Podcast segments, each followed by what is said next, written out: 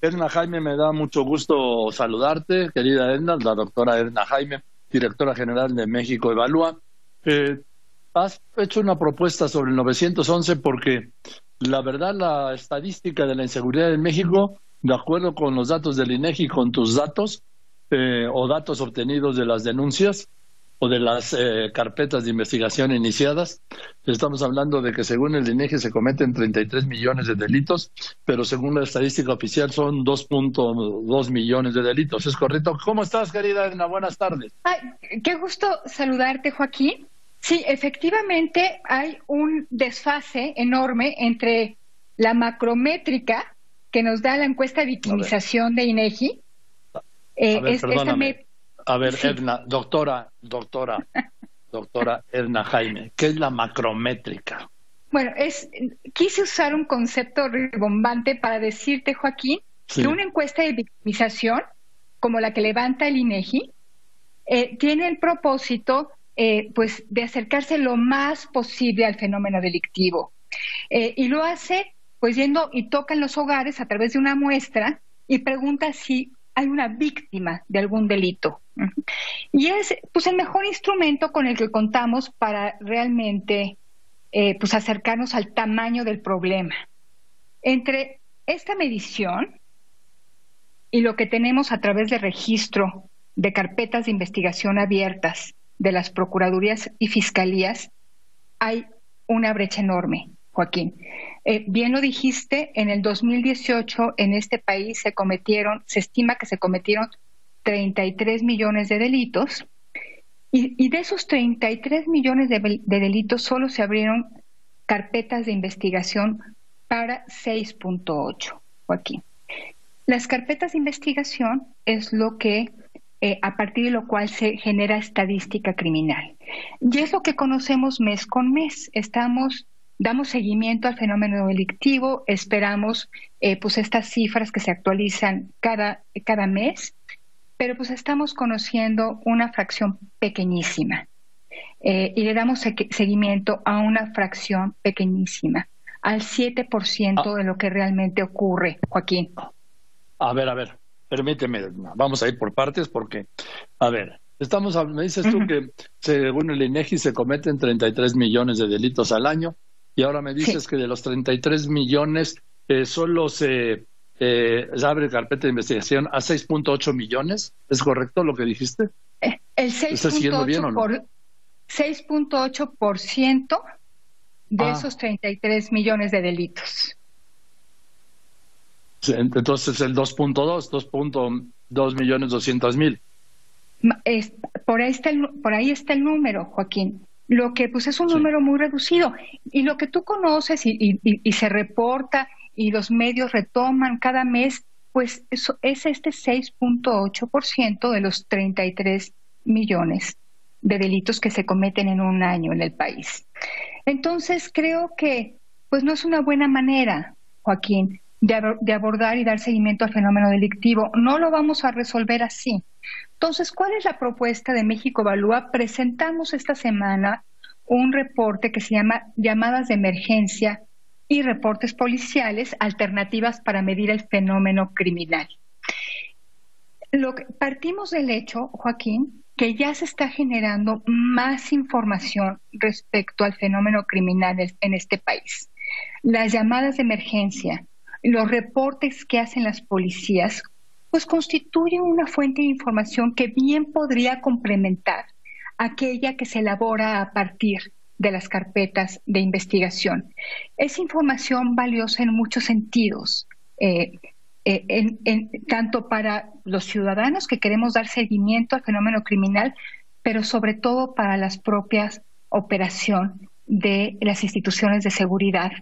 Eh, a través de las llamadas de emergencia, pues se tiene noticia de eventos delictivos, Joaquín, y estos eventos delictivos, una llamada de, emergencia puede generar que pues la policía se presente ante, ante la llamada y, y, y, atienda el incidente delictivo.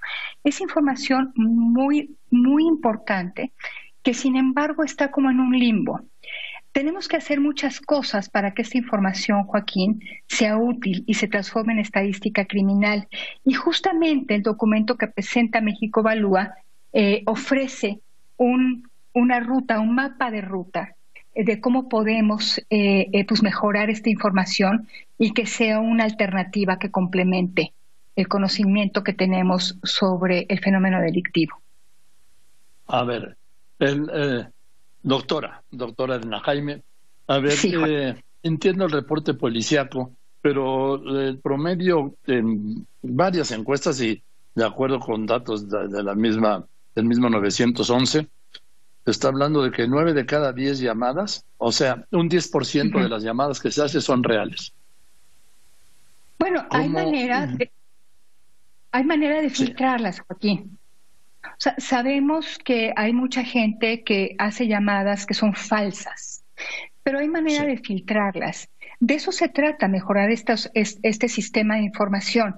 Eh, filtrar las que son eh, verídicas eh, y empezar a generar estadística a partir de ahí.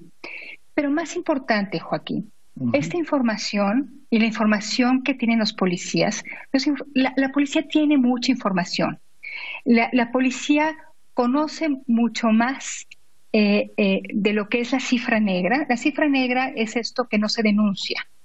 La diferencia entre estos 33 millones de delitos y lo que acaba siendo una carpeta, abriéndose en una carpeta de investigación. Esa cifra negra es menos negra de lo que creemos, porque los policías conocen de estos hechos delictivos, Joaquín. Los policías eh, atienden llamadas de emergencia. Entonces, eh, lo que necesitamos es recuperar esta información, recuperarla para el propio trabajo eh, policial, convertirlo en inteligencia que pueda alimentar la toma de decisiones de las policías, pero también convertirlo en estadística que nos permita a los ciudadanos conocer con, eh, con más veracidad cuál es, el, cuál es el tamaño del problema y también tener información para evaluar la política pública y para la rendición de cuentas. Debemos, debemos dejar de medir la incidencia delictiva como lo estamos haciendo, Joaquín. Es una anomalía. Lo, lo, hicimos porque no teníamos alternativa, porque cuando nos estalló el problema no había otra fuente de información. Eh, tenemos las encuestas de victimización, por supuesto, pero estas eh, las recibimos con, un año de rezago, un poquito más, entonces no es oportuna. Por eso necesitamos encontrar otra fuente de información eh, que de verdad nos permita entender mejor el tamaño del problema, pues para resolverlo y para que esta información también se pueda traducir en elementos para hacer inteligencia policial con la que se puedan formular intervenciones pues más efectivas. Bien, pues querida Edna, te aprecio mucho que nos hayas dedicado ese tiempo. Tomo nota, yo creo que todo lo que se pueda hacer para superar el problema de la inseguridad, que es uno de los más graves del país, es una de las demandas más sentidas y permanentes, ya crónicas de los mexicanos, hay que apoyarlo. Y mientras más información se tenga, más referentes se tendrá para primero cuidarnos y después para exigir a la autoridad. Entonces, eh, lo que estamos haciendo es proponer medidas muy concretas, Joaquín. Se necesitan hacer cambios muy sustantivos, sin lugar a dudas, que el policía pueda recibir una denuncia, que no tenga la víctima que ir al Ministerio Público para que el hecho, hecho delictivo mm. quede registrado. Estamos proponiendo muchas cosas hay que empezar con lo que tenemos. Estamos proponiendo un piloto para las zonas metropolitanas que cuentan con más capacidades, Joaquín, y yo creo que esta es una ruta en la que podemos acabar mejor todos. Entonces, pues invito a quienes nos están escuchando a consultar este estudio, está en la página de Internet de México Evalúa, y a que este, pues empujemos las ideas que puedan eh, pues ayudarnos a resolver este problema que sigue tan vigente como siempre, Joaquín. Nada más dime, la página de México Evalúa es www.mexicoevalúa.org. Mexicoevalúa.org. Lo voy a dejar. Así es. Gracias, querida Edna, que estés muy bien. Muchas gracias a ti, Joaquín. Te mando un abrazo. Que estés muy bien. Yo también, la doctora Edna Jaime, directora de México Evalúa.